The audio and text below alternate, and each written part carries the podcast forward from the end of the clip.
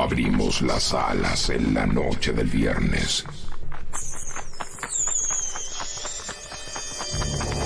Abandonamos la luz y nos sumergimos en el misterio radial de FM Sónica. Acompáñanos las próximas dos horas en Velas Noches Lugosi.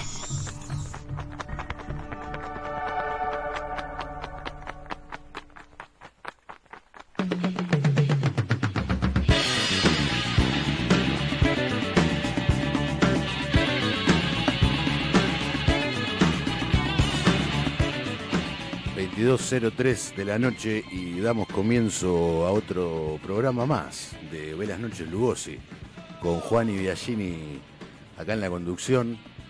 ¿Cómo la Robo? ¿Y quién les habla? ¿Todo bien? Todo bien. Espectacular el día de hoy. Sí, ¿no? Sí. Yo frío. reviví un rato antes de venir. Clásico tuyo, igual. Sí, sí. Y como todo vampiro. Eh, Tal cual. Toda criatura de la noche. Me, desperté al caer el sol. Porque, bueno, fui a la facultad a la mañana, todo eso.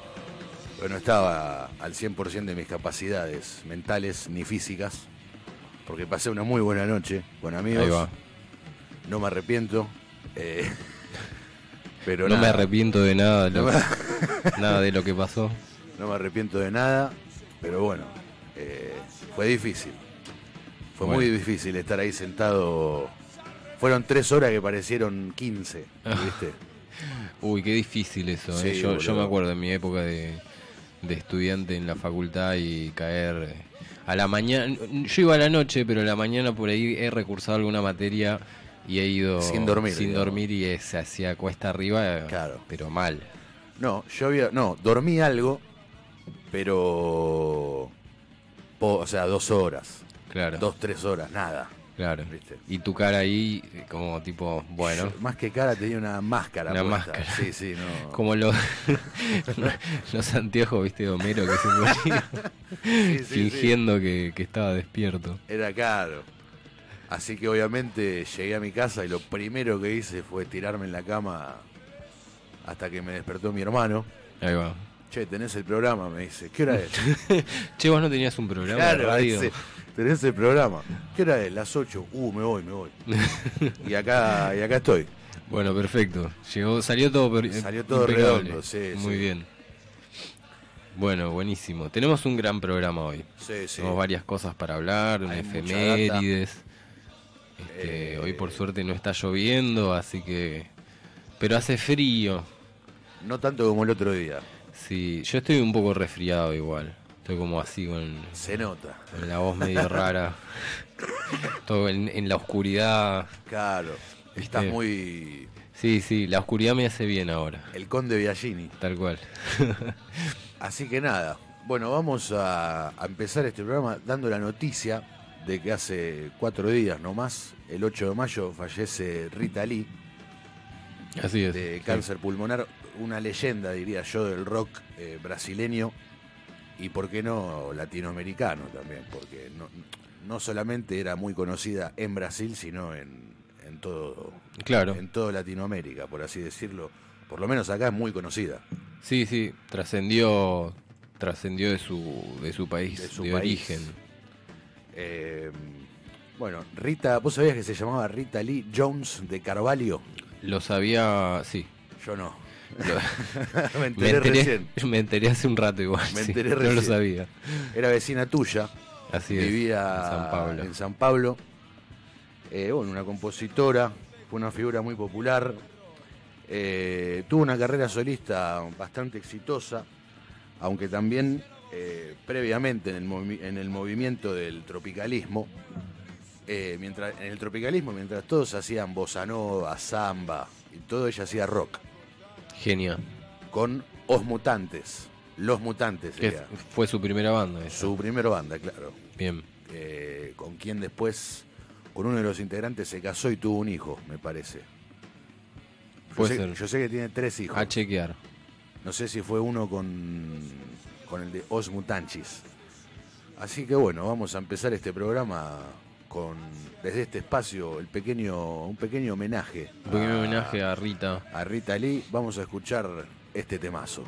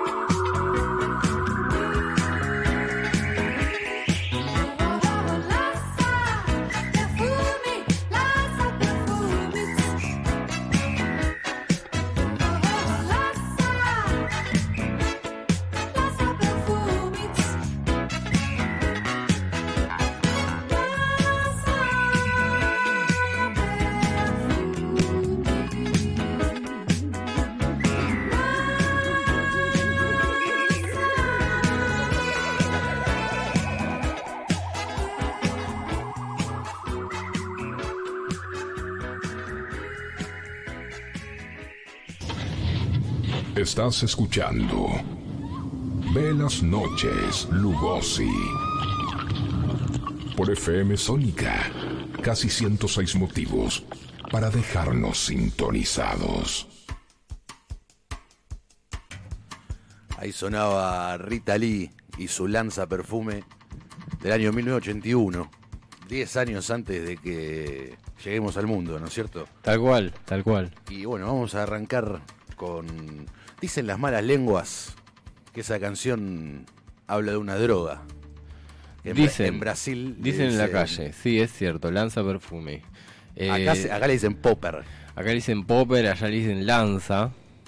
Este, porque mm, la droga vendría a ser el como si fuese el, bueno el lanza perfume es lo que se usa claro como que apretás el, claro y sale, y sale disparado este pero bueno allá eso es eh, es una droga que se, se inhala digamos en unas eh, latitas me han comentado yo no la he probado no he tenido la suerte este igual, drogadicto el pibe igual para este es uno de esos casos que, viste, que cuando alguien dice, me contaron, yo te creo. Sí, sí, yo también. Sé que es una fuente buena. A otra, gente capaz me dice, no, me contaron. Y nada, no te creo. No te contaron, lo hiciste vos. Claro, no, oh. no. Está bien, yo, yo puedo confirmar que sí, por eso. sí. A vos sí te contaron. Sí, sí. Bueno, es una. Se toma en latita. En latita de Red Bull, ahí vas ahí tranqui, viste, escuchando música y. Eh, ahí le mandás un una pequeña dosis. Claro, una pequeña lanzada de perfume.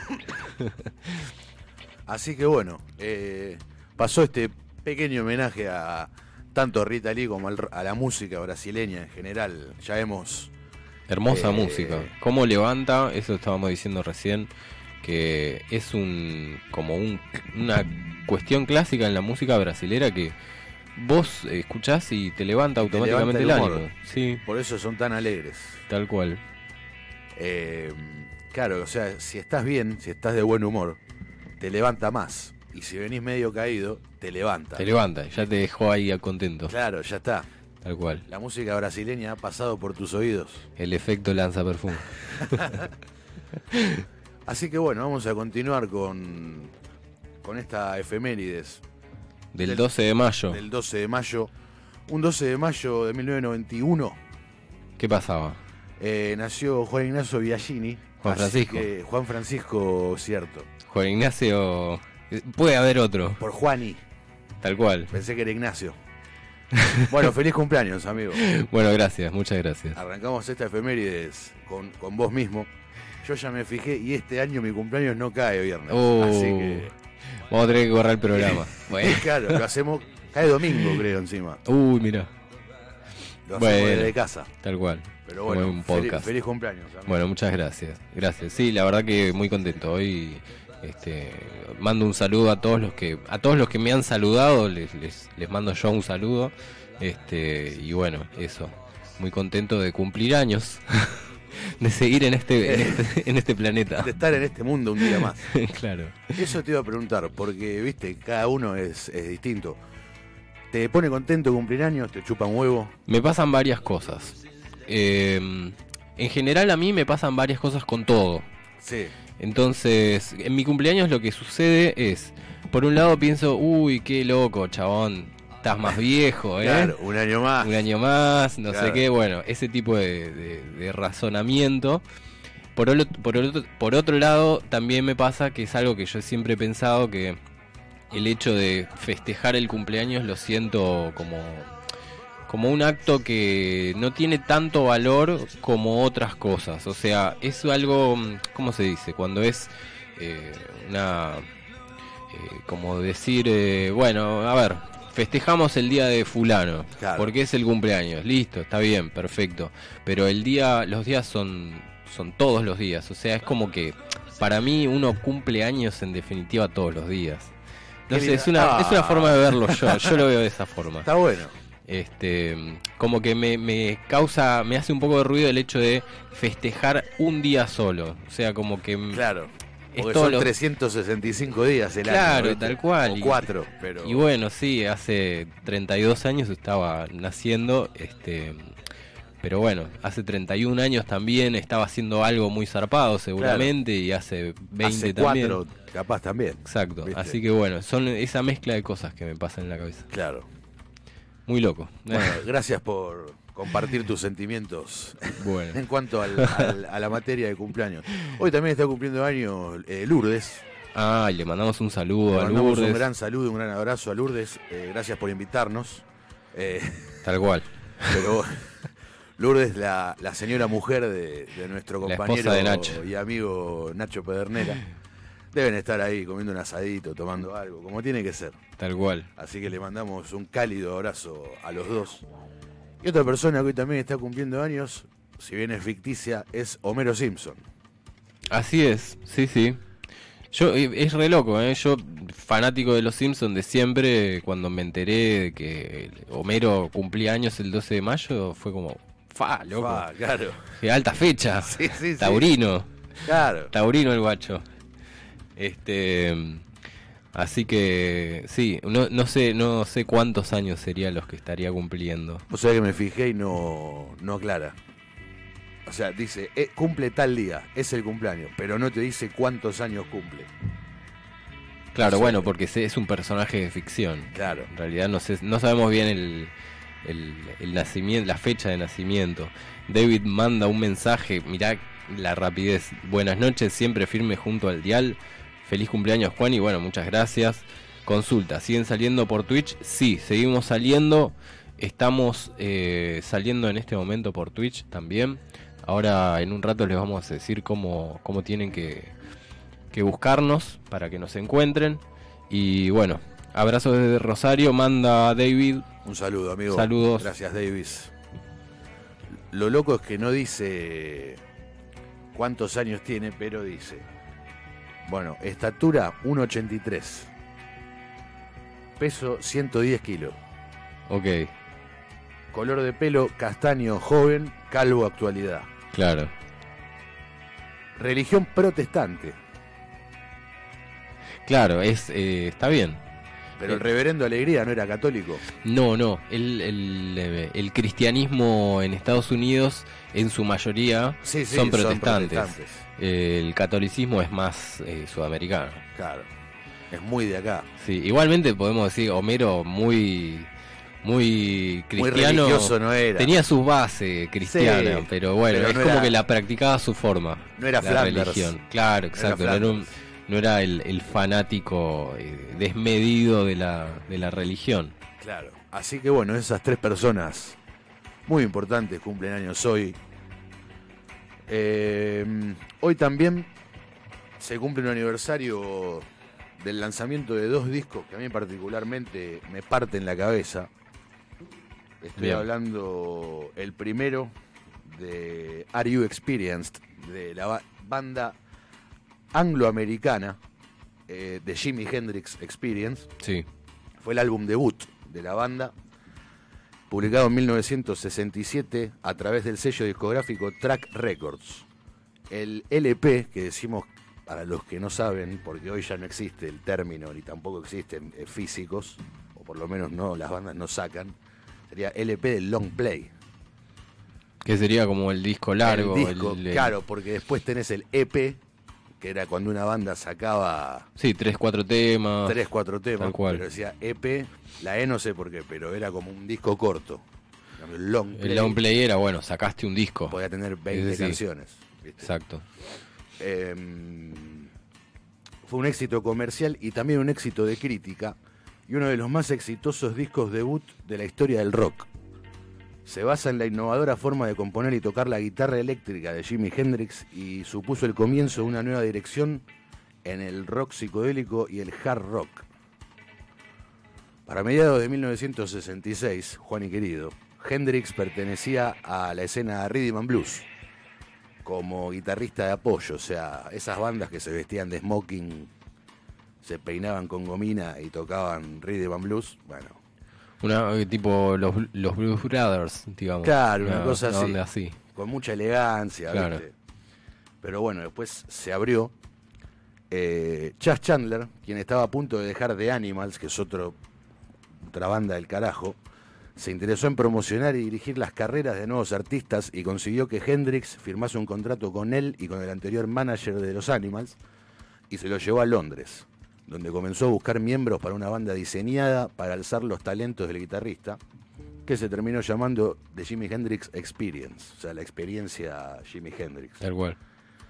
A finales de octubre del 66, después de que Decca Records rechazara el proyecto, The Experience firmó con Track Records, un nuevo sello discográfico formado por los managers de The Who Así que bueno, vamos a escuchar un, par de temas de este disco. Hicimos una selección de tres canciones que ahí arranca.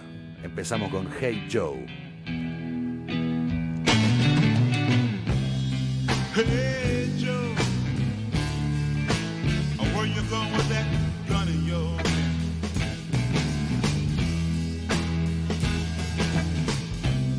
Hey.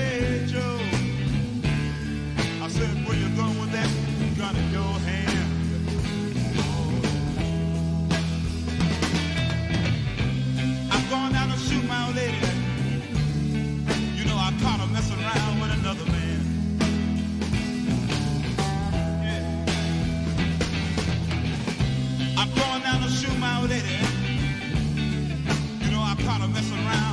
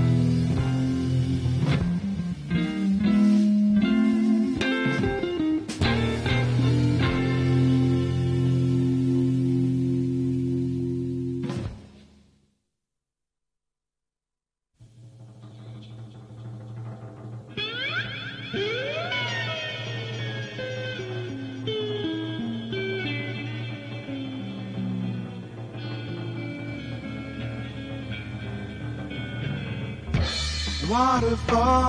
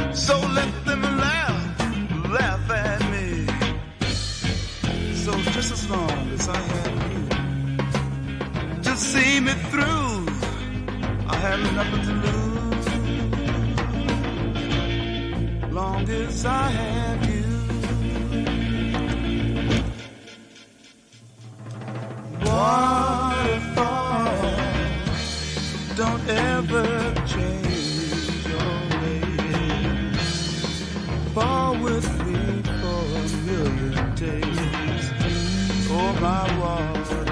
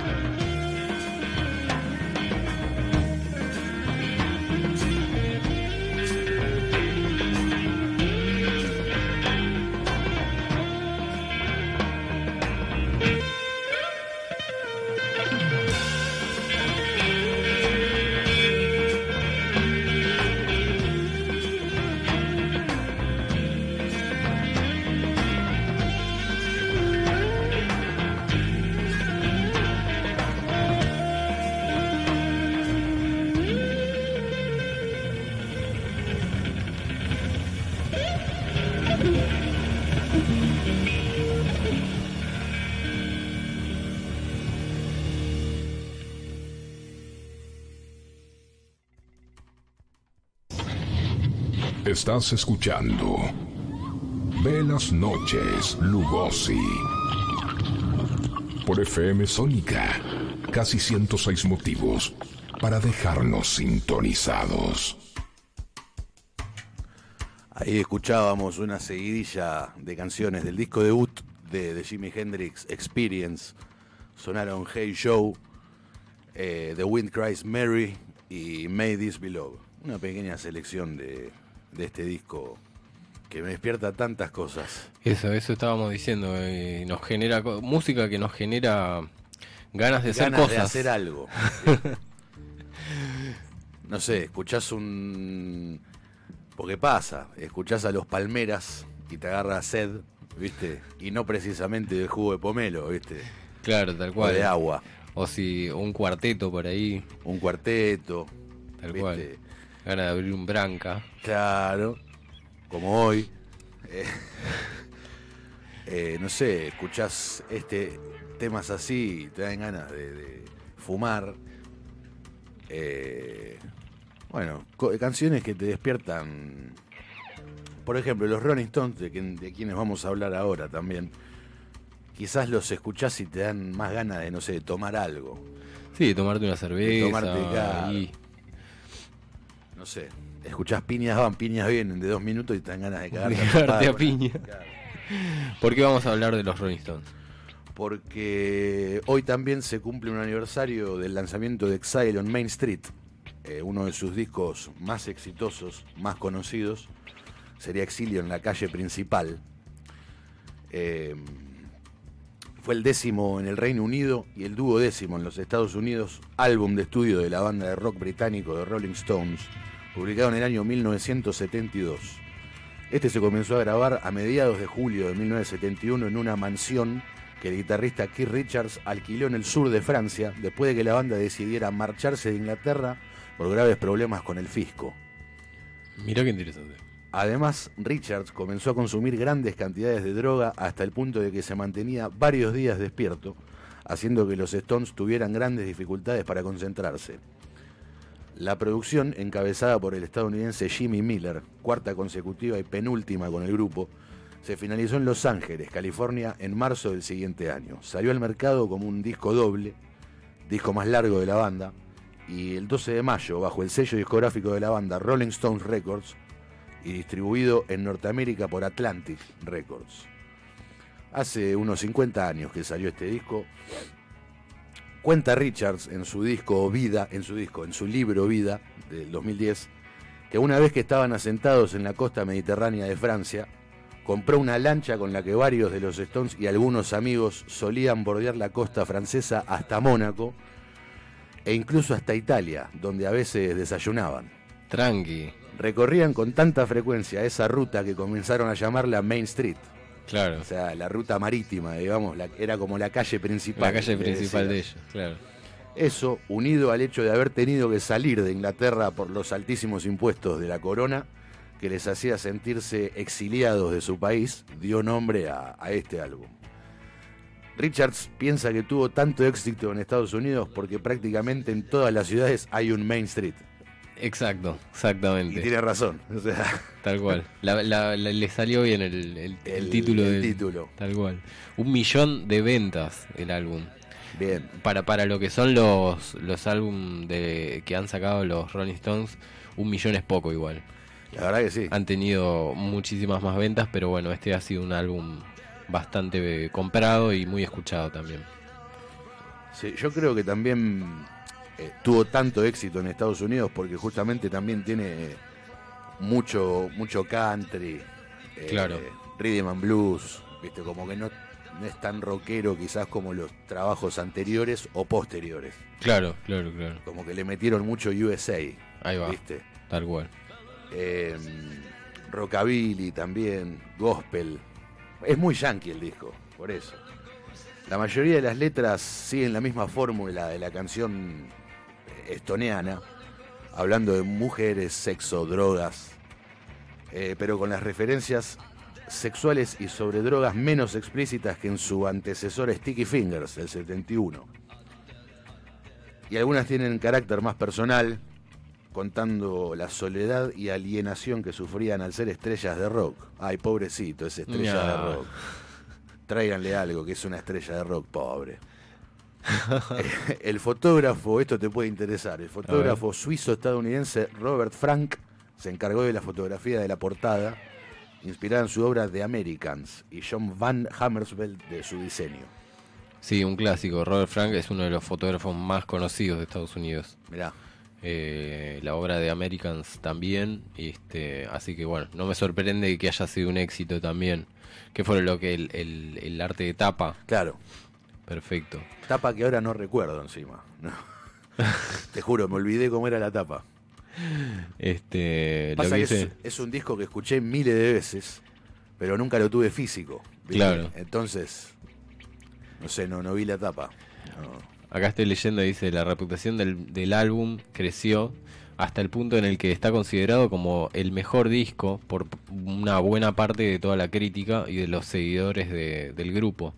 Eh, en el año 2003, la revista Rolling Stones situó al disco en el puesto número 7 de la lista de Rolling Stones entre los 500 mejores álbumes de todos los tiempos, elaborada a partir de la opinión de 200 miembros de la industria, de la industria discográfica.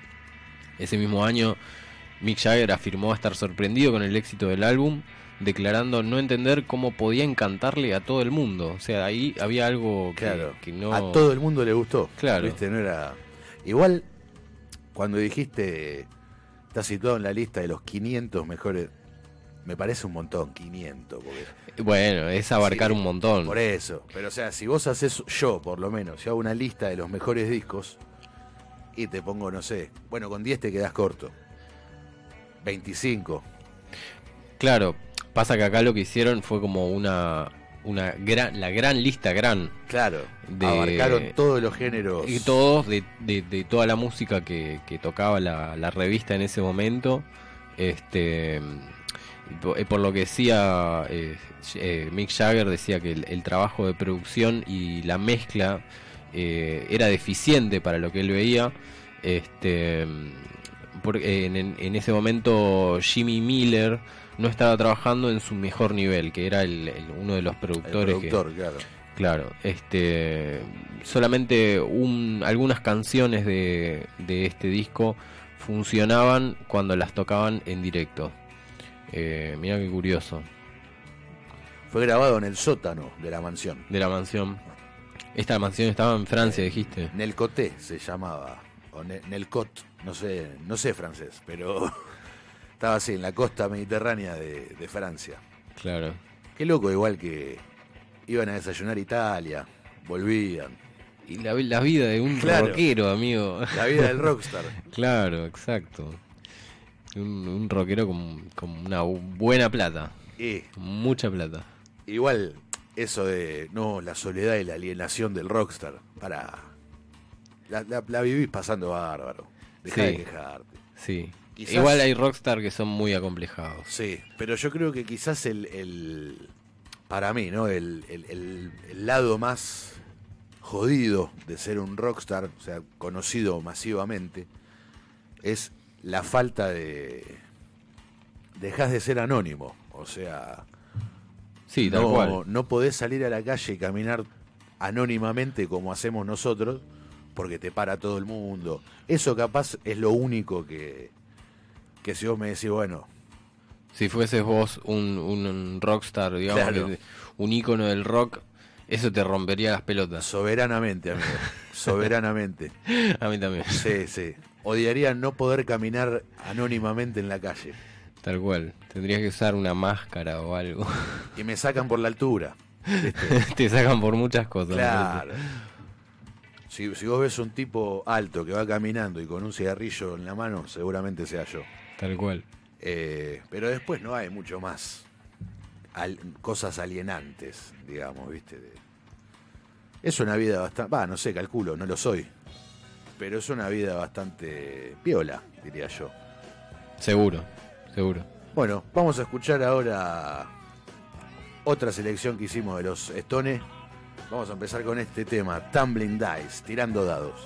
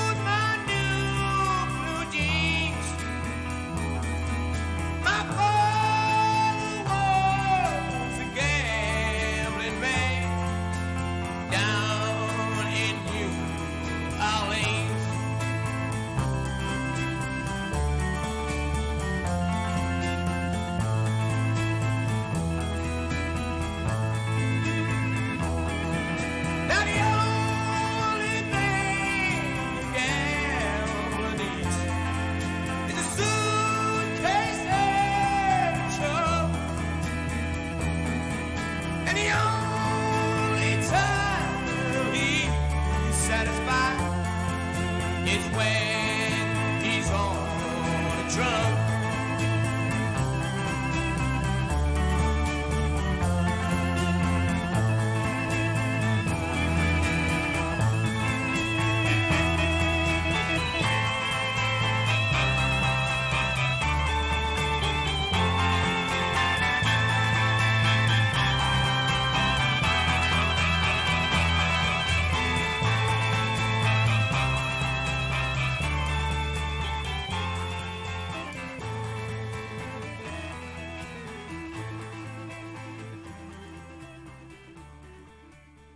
Aprovecha a hacer lo que tengas que hacer. Lo que tengas que hacer. Revisar el Face, chequear mail, mirar el WhatsApp. En unos minutos estamos de regreso. En FM Sónica. Iniciamos nuestro espacio publicitario. Seguí conectado a la noche de la radio. Seguí conectado a la mejor programación. FM Sónica. 105.9 desde Vicente López, Buenos Aires, Argentina. Todo el aire que buscabas. ¿Conoces nuestro programa que premia tu interacción digital? Descargándote nuestra app en tu celular, poder disfrutar de descuentos nunca fue tan fácil.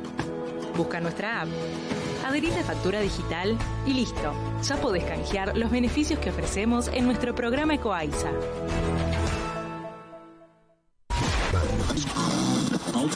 Siempre soy. Siempre soy.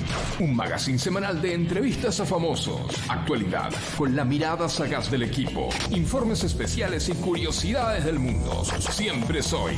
La mejor música para calentar los motores del sábado por la noche. Con la conducción de Pablo Allen y Sofía Ferraro. Sumate a Siempre soy. Y que la fiesta sea eterna. Sábados, 18 horas por Radio Sónica. 105.9.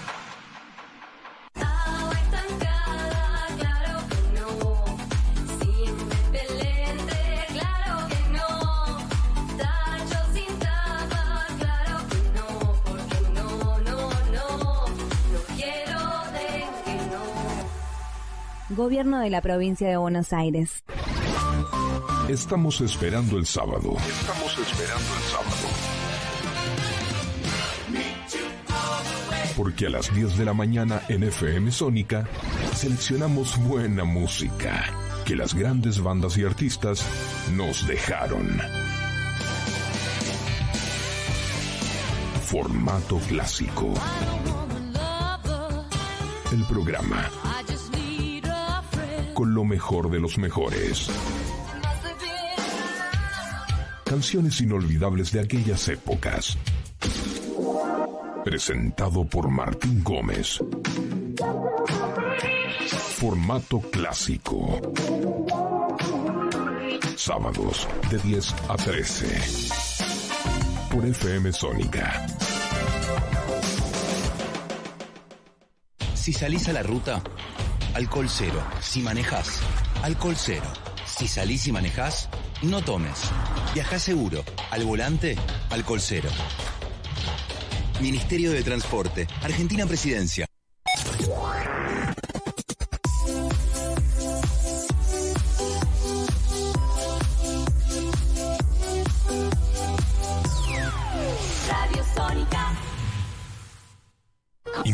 De magia y fantasía. Este aire. Tenés las voces, los programas y las canciones que más te gustan. Sónica. Sónica. Sonido perfecto. Sin repetir y sin soplar. Decinos alguna radio que esté buena, que se escuche bien, que suene en todas partes y que te dé lo que querés escuchar. ¿Ya volviste? Nosotros también. Nosotros también. En FM Sónica. FM Sónica. Finalizamos nuestro espacio publicitario.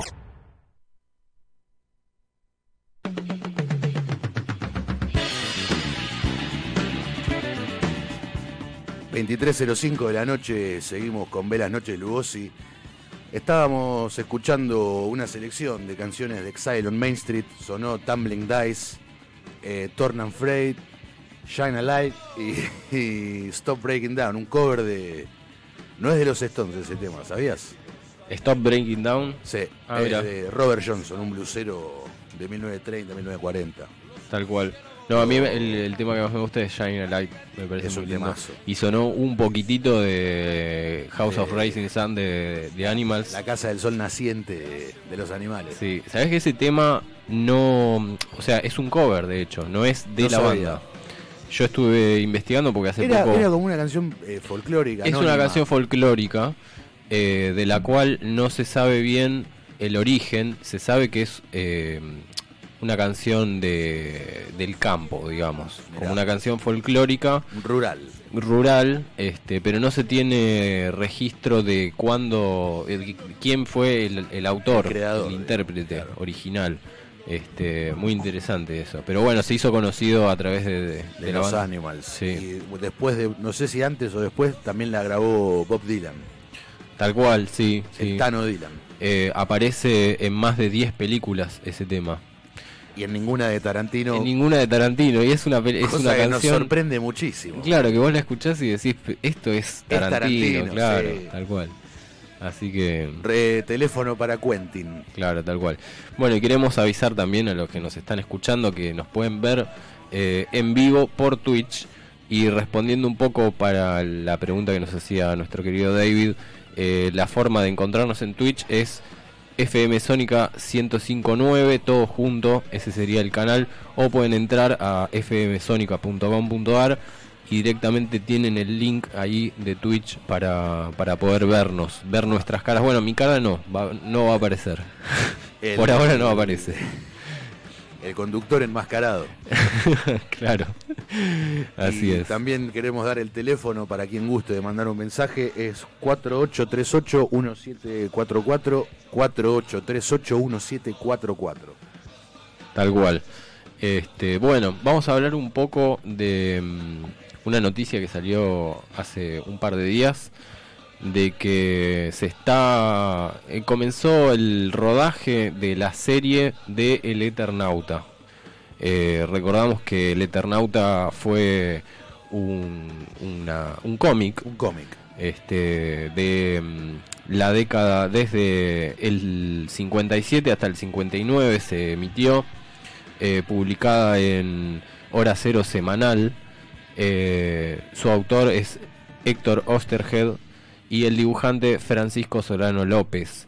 Eh, fue un cómic muy, muy popular en Argentina y en Latinoamérica es una historieta que está considerada entre las más importantes del país. Y bueno, ya era hora, me parecía. Y yo creo que sí. La Porque eso- venía, la venía deseando hace un tiempo. Tal cual, sí. Este, Creo porque que sí, estaría muy bueno que hagan una serie de esto. Sí, sí, porque es un, es un pedazo de historia de, de Argentina. Eh, Netflix ya anunció que el rodaje de la serie comenzó hoy eh, bajo la dirección de Bruno Stanaro y Que es el mismo director de Ocupas. Exacto. que no lo sabe. Eh, bueno, y la, la va a estelarizar Ricardo Darín, a ser el, el protagónico. Eh, la historia se basa en la historieta argentina.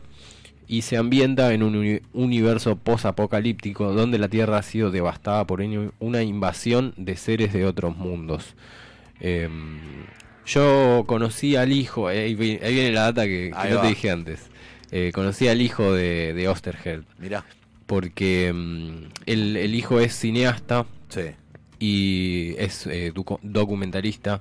Hizo un documental muy lindo hace unos 10 años atrás sobre la ciudad de Buenos Aires.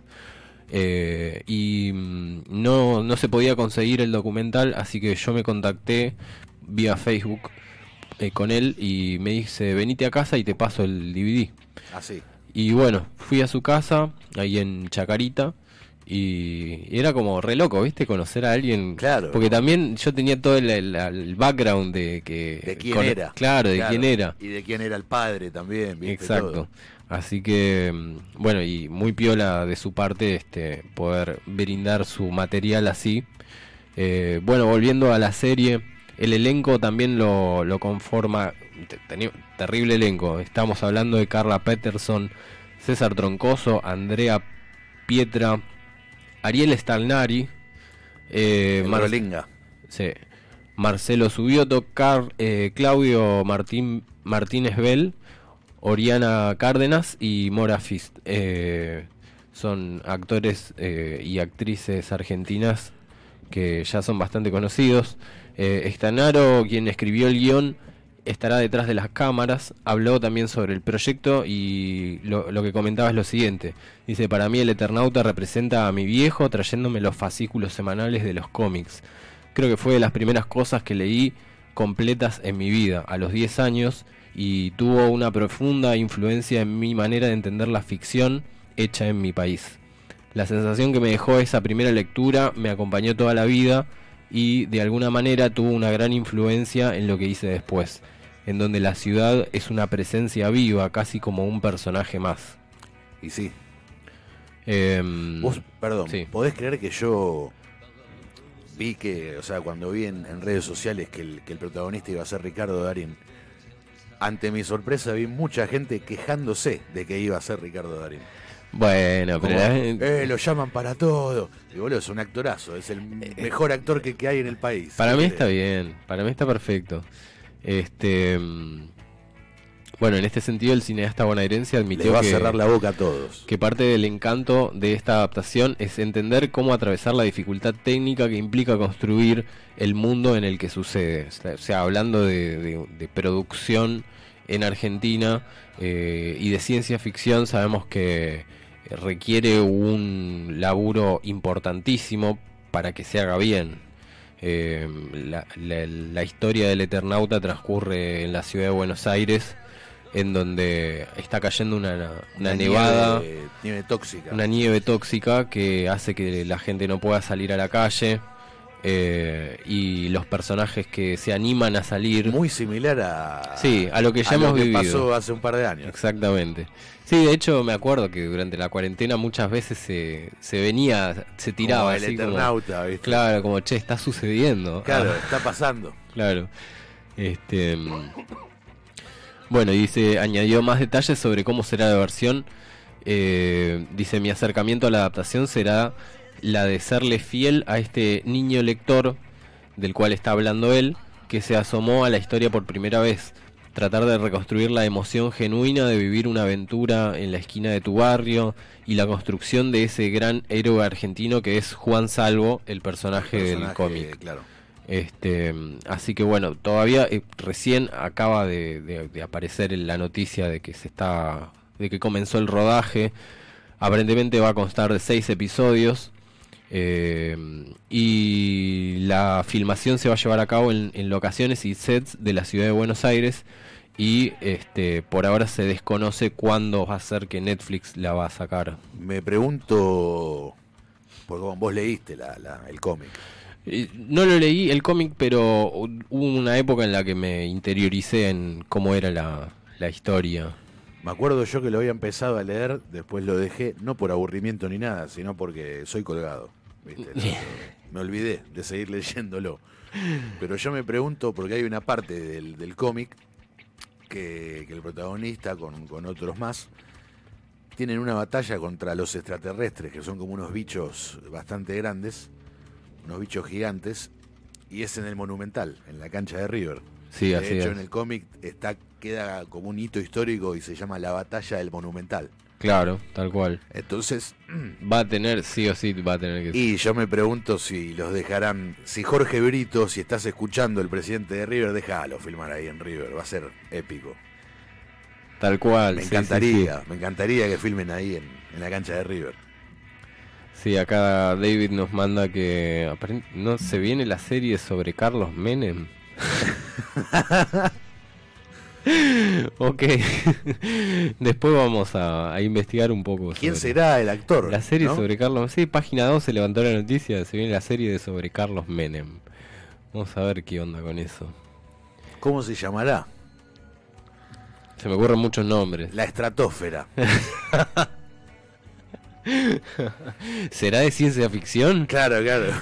La serie empieza con que el tipo eh, se entra en un cohete que va hasta la estratosfera y en media hora puede estar en Japón, Corea o en cualquier, parte del mundo. Claro, arranca así.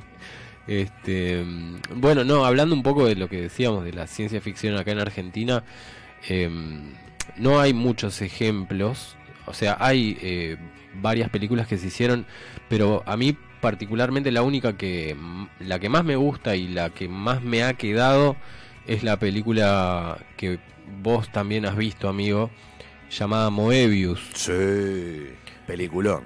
Es un peliculón. Hecha eh, por estudiantes universitarios, no sabía eso. Así es, eh, una película que se hizo en la década de los 90 y mm, trata acerca de un extraño fenómeno que está ocurriendo con los subtes de la ciudad de Buenos Aires, en donde está ambientada en el futuro, unos Sí, sí. años después, en donde la, la red de, de subtes de la ciudad es tan grande que aparentemente está todo tan conectado que una formación de subte desaparece. Se pierde. Desaparece y no la pueden encontrar. Pero el problema no es que desaparece, sino que está presente. La escuchan pasar, La escuchan pasar, pero no se puede ver. pero no la ven. Claro, es una cosa rara. Em, De mis películas favoritas es, amigo. Sí, tal, tal cual. Mía también. Este, así que, bueno, esperemos que el Eternauta nos cautive tanto como, Como Moebius. Claro, tal cual. Viva la ficción, carajo. Viva la ficción Como argentina. dijo ah, no, Margarita Valenzuela. Mariquita Valenzuela. Mariquita. Perdón. Margarita, cualquiera. Perdón, me equivoqué. Así que bueno, ahí tenemos la noticia de La verdad estoy muy ilusionado con, con esto del Eternauta. Sí, sí, yo también. Es- eh, a mí me gusta que, que, se, que la, la producción de, de cine y de series en Argentina está dando muy buenos resultados y pues, buenos frutos, digamos. Este, el, el viernes pasado estábamos hablando de la serie de Fito Páez, este, la cual terminé de ver al final. ¿Y? Me- no, me encantó, está buenísima. Este, pero está eh, junto con Netflix está generando lindas cosas. Yo la verdad que siempre Netflix lo tuve como eh, un- una plataforma que no me, no me gustaba mucho. Claro. Las cosas que tenía. Es que últimamente no venía bien. Ahora está levantando Ahora más. sí, a mí me parece que sí. Está repuntando un poco y, y está poniéndole fichas a lo que es la producción argentina. Siempre acá en Argentina el cine se destacó mucho. Hemos tenido eh, muy buenos guionistas, una historia del cine muy rica. Pensaba que nosotros éramos potencia en el cine eh, en la, la década en la que Hollywood era la década de, oro- de La oro década dorada. de Hollywood. eh, nosotros competíamos junto con México eh, Cabeza a cabeza ahí. en producción de películas éramos unos cracks, la rompíamos. Este, y bueno, toda esa historia yo creo que se mantiene muchísimo en, en- en los genes. Y sí, bueno, el, los- el viernes pasado que nos quedó afuera de la efemérides eh, era el cumpleaños de el aniversario de nacimiento de Leopoldo Torre Nilsson, Tal cual, que fue un cineasta muy importante argentino, digamos. tal cual, sí. Este, así que bueno, no me sorprende que, que se estén logrando cosas buenas y bien ahí que Netflix siendo el tamaña plataforma que, que mueve muchísima plata y muchas visualizaciones logre, logre cosas así. Así que bueno, bueno, vamos a escuchar ahora un, un tema. Este, hice una selección particular hoy. Perfecto. Arrancamos. El, que cumple años hace lo que quiere. Me encanta. Bueno, vamos a arrancar entonces con todo. Escuchamos eh, We Are the Road Crew de Motorhead. Ahí va.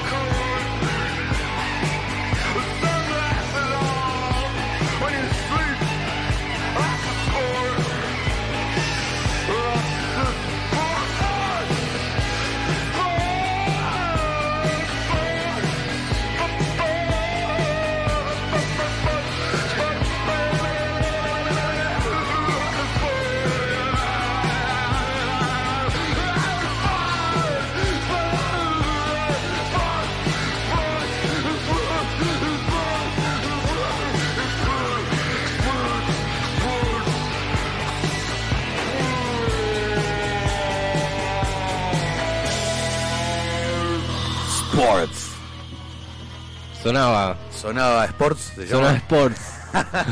de los Viagra Boys. Qué temazo, por Los Dios. pibes del Viagra. Sí, sí, sí. Y anteriormente We Are the Road Crew de Motorhead. Exactamente. El amigo Lemmy. Temones, temones han sonado. Bueno. Tenemos más data piola de Juani. Sí, bueno, bueno, vamos a seguir un poco con la efemérides, este, y tenemos eh, el eh, vendría a ser, bueno, el cumpleaños de Joseph Boyce, eh, que es eh, Boyce no es de chicos, se escribe con B larga Bewis. Jo- José Chicos. José Chicos. Era muy turbio ya. ¿Qué apellido? Claro. Este. Amigo de Jay Mamón. Eh, bueno.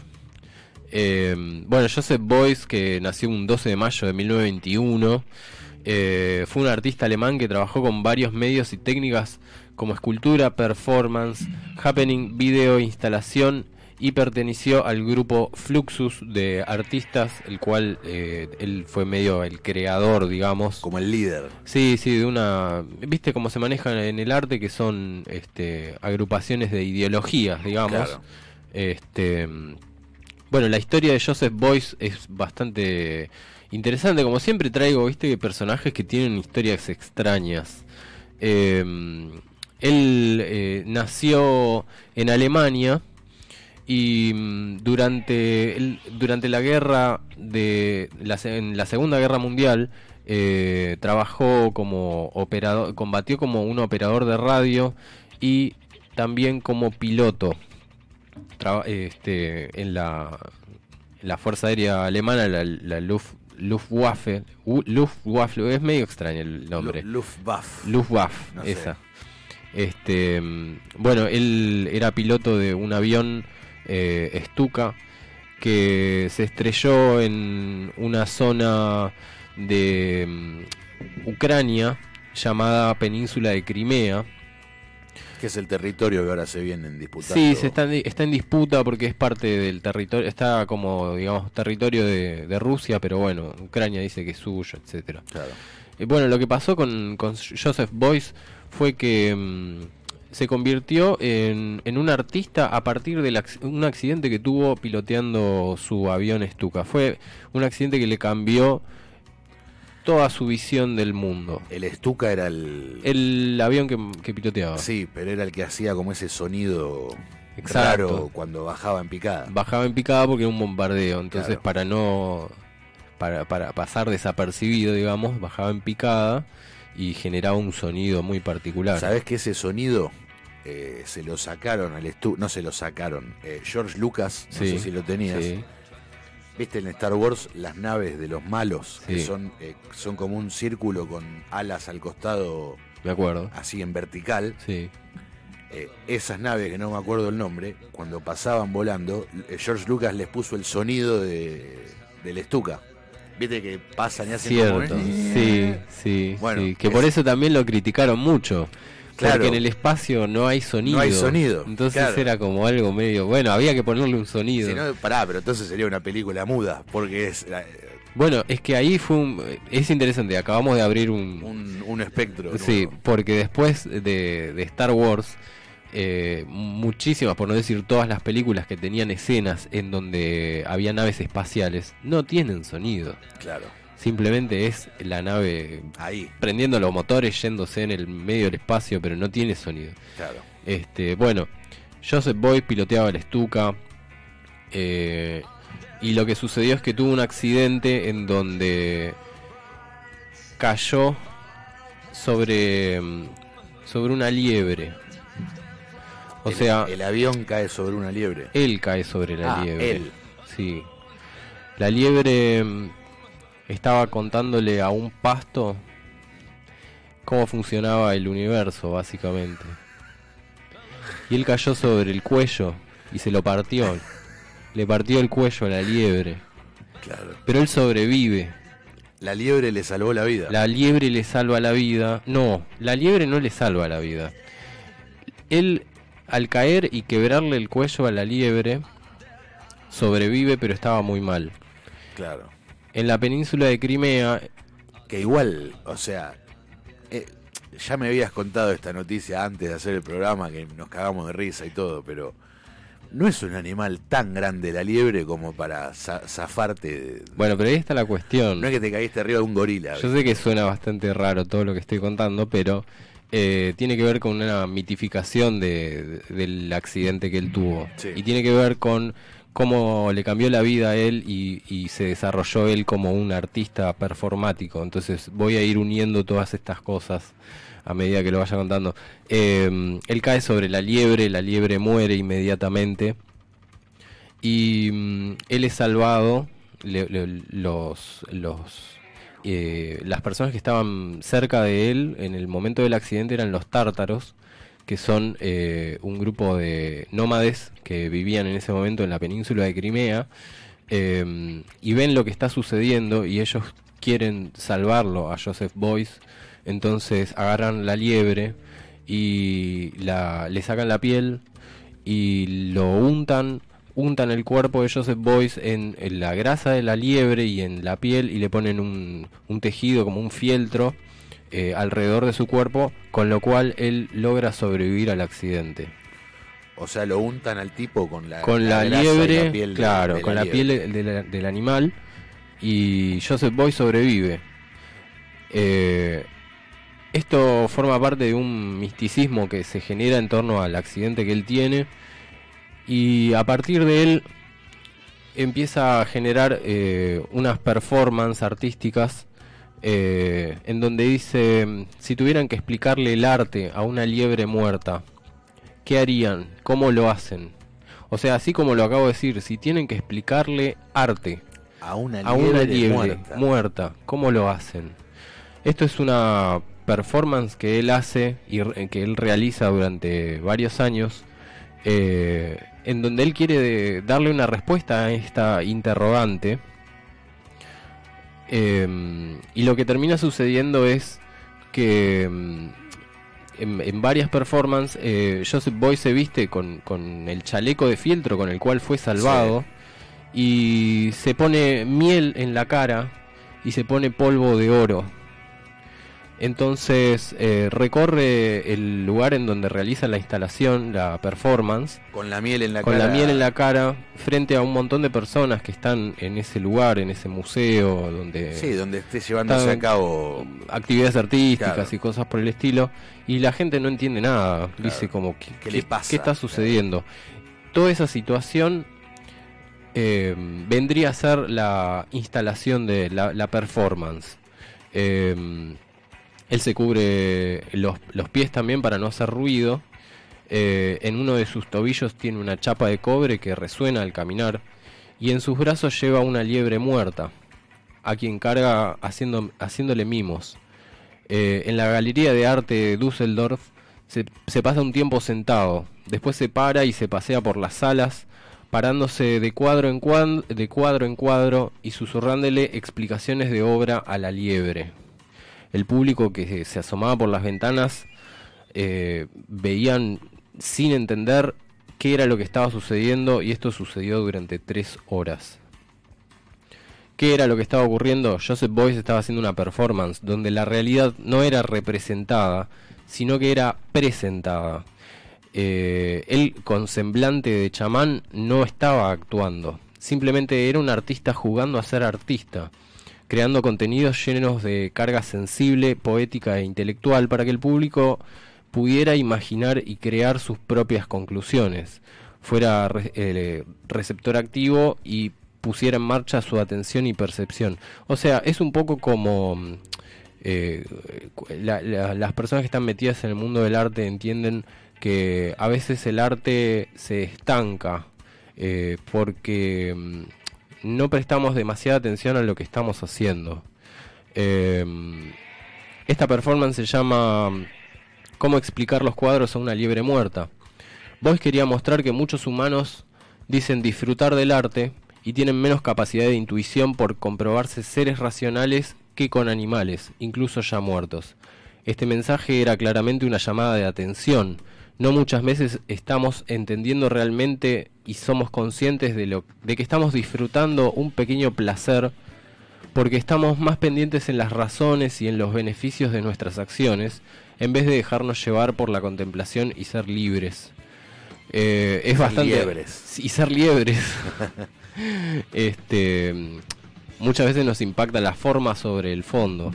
Eh, viendo esa escena eh, con el rostro lleno de miel y polvo de oro y el animal muerto, todo esto es demasiado estrafalario y escandaloso como para entender el sentido pedagógico y la, comunicación del artista haciendo arte.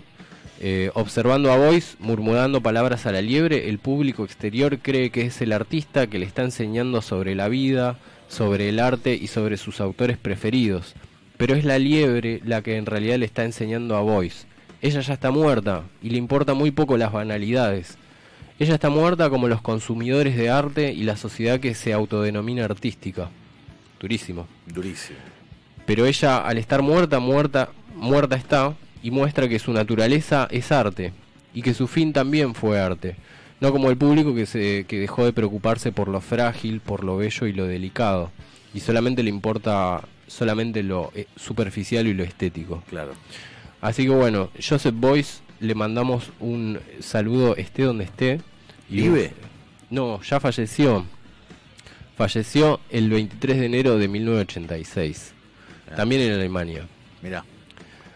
Así que... mm, No, bueno, un- no en un estuca. no, no tenía que morir ahí Claro. aparentemente. Lo que no, lo que me quedó fue el que él cuando cae sobre la liebre, Sí. que la liebre le estaba contando a- al, al pasto cómo funcionaba el universo. Sí. Eso lo dijo él. Sí, eso es una mitificación en realidad. O sea, por eso decía, tiene que ver con, con toda la historia que está... Es interesante cuando los artistas generan todo un mito alrededor de sucesos que De- realmente Que pasaron. pasaron de verdad. Claro, en donde no se termina de entender bien dónde está la ficción y... ¿Dónde empieza la ficción y dónde empieza la, la, la realidad? realidad, sí, sí, está Como bueno. El eso. umbral es muy fino ahí, ¿viste? Tal cual, tal cual. Así que bueno. Gran data, amigo. Así ha pasado data. la data de Joseph Boyce. Eh, Seguimos escuchando música. Sigamos con un par de Bueno, temitas. vamos entonces con L7, Pretend We Are Dead.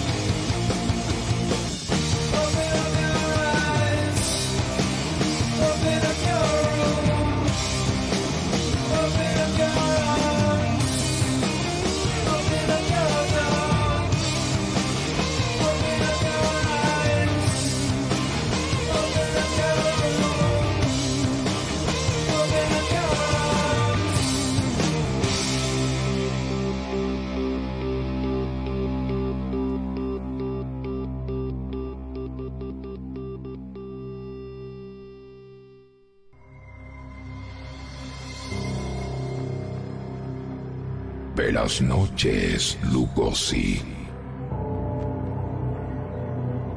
Con Rudo Cuiña y Juan Biagini. La hora en la que se despierta el conde.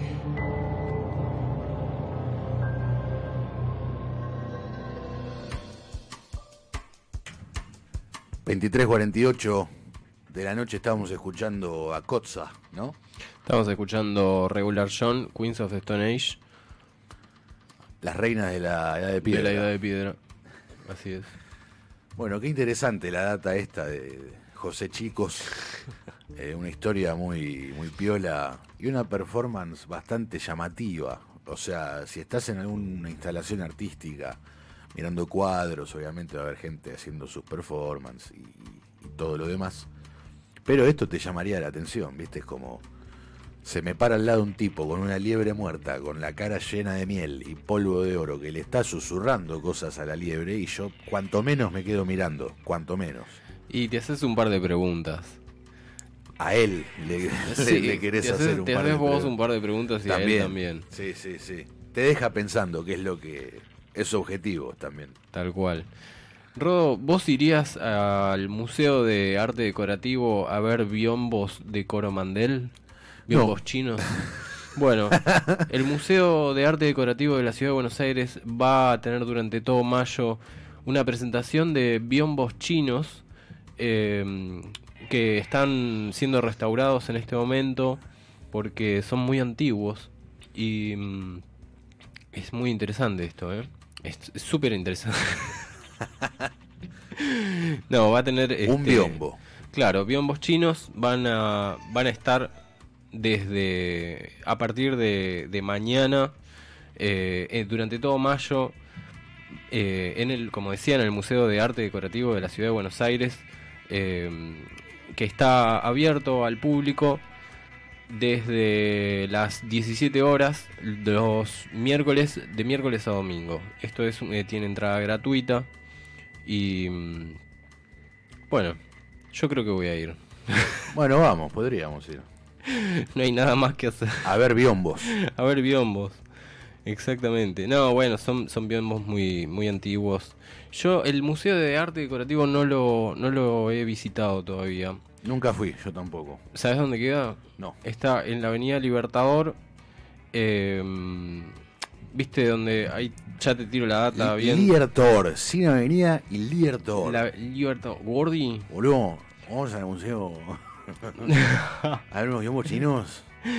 Este, mm, la, como decía, la entrada es gratuita, miércoles a domingos de 13 a 18.30 en la Avenida Libertador 1902 en Capital. Me imagino que los biombos, eh, o sea, no es que es un biombo completamente blanco.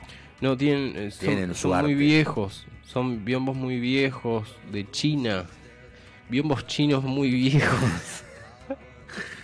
los están publicitando realmente así, Claro, o sea, claro. los biombos y la cultura visual china. Este, así que bueno, eso era la data para los que quieren Lo eh, mandaron al biombo. Claro, los que están interesados en, en- en lo que es la cultura oriental, eh, va a ser muy interesante poder ir a ver eso. Yo fui al. del comunicado. Fui a de mu- hablando de museos, yo que recuerde fui, bueno, al de Ciencias Naturales. Eh, había ido, me acuerdo que fui con el colegio. ¿El de acá de la ciudad? Sí. Había ido una vez con el colegio y después, eh, una vez que ya terminé el colegio, más de grande, eh, y al Malva. Claro, tal cual. Em, Pero igual no soy, sinceramente, no soy No sos muy de museos. De visitar museos. Como que está bueno, doy, doy una vuelta y en un momento me aburro y ya quiero hacer otra cosa. Claro, Como te cual. dije, me, me cuesta mucho concentrarme en algo, ¿viste? ¿Has ido a algún museo que tiene que ver con la música, quizás? No, pero me acuerdo haber ido en Mar del Plata al también al Museo de Ciencias Naturales, que estaba, como decirte, yo estaba en un departamento y el museo estaba a un par de cuadras. O sea, fue llegar, dejar la- el bolso ahí y ir directo al, al museo.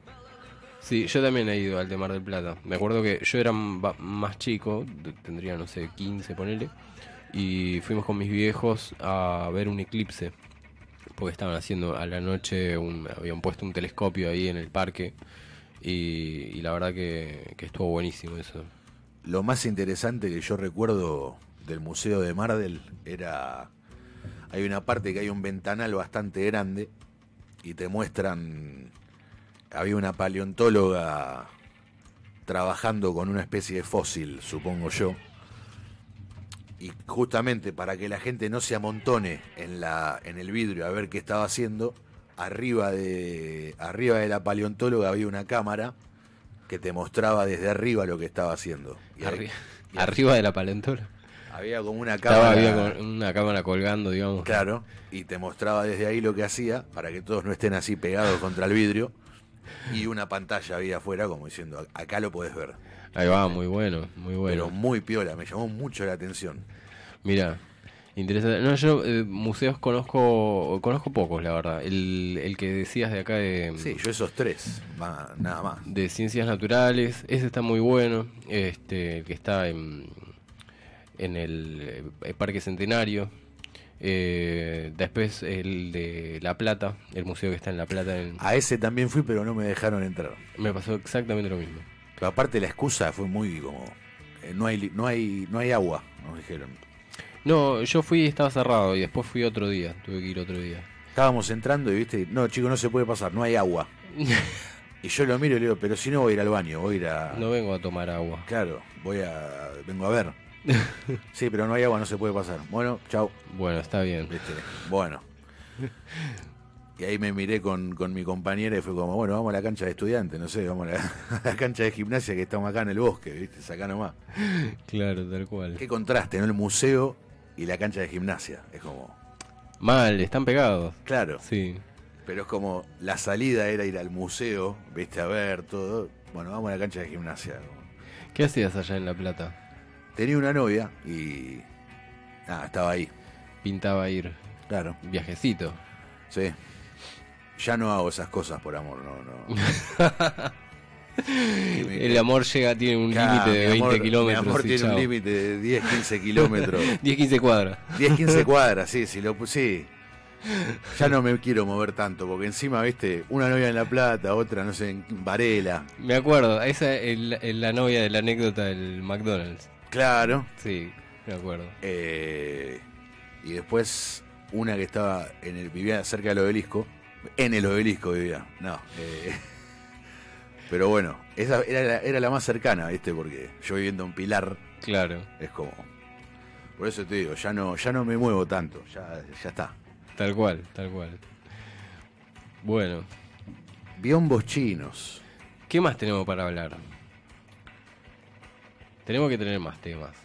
Mira, yo me acuerdo una vez escribí, viste, yo tengo mi nota de... Son los, los cinco de la- minutos de la muerte, ¿viste? de la últimos. noche Lugosi me, me escribí una vuelta a agarrar la, la sección, me mata, puse sección. Abrimos Twitter, nos ponemos a leer tweets, es un cotorrerío literalmente. Último recurso, entre paréntesis. Es buena igual. Es buena. A ver si tengo. Es buena. Yo, vos tenés Twitter, ¿no? Yo tengo Twitter, sí, sí.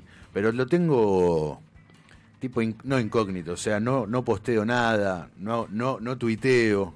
Yo tengo Twitter como si fuese una especie de diario mm, medio de, de poesía, donde escribo cosas raras que se me van ocurriendo. Este, pero bueno, eh, Twitter en general es un es un último recurso a la hora de, de, de sacar una noticia. Me encanta igual, porque uno, viste que, no sé a quiénes será que vos seguís, pero yo sigo gente muy, muy extraña que tira cosas, o sea, tweets que ponen, por ejemplo, me tengo mucha fe. Claro. Nada más. Nada más. Claro. O sea, lo que necesitas saber, tipo, te- bueno, listo, buenísimo. El 19 de mayo, día de mi cumpleaños, Twitter debería mostrar en mi perfil, en lugar de los tradicionales globos, una serie de calaveras con arañas que le salgan por las cuencas de los ojos. Un regalito de lo más, ¿qué te cuesta? Pues me encanta, ¿viste? Es Claro. como... Es que ponete Siempre a pensar, no le cuesta un carajo al tipo, ¿viste? bueno, dale, le cumplimos el deseo. a- Dale, buenísimo. ¿Viste? Eh, Capitán bueno, Ácido, que ya lo había comentado, yo lo sigo mucho, es un perfil de Twitter muy, muy interesante respecto a la concientización del uso de las drogas. Eh, tuitea, consumir Tusi nacional es jugar a la ruleta rusa. ¿Vos conocés el Tusi?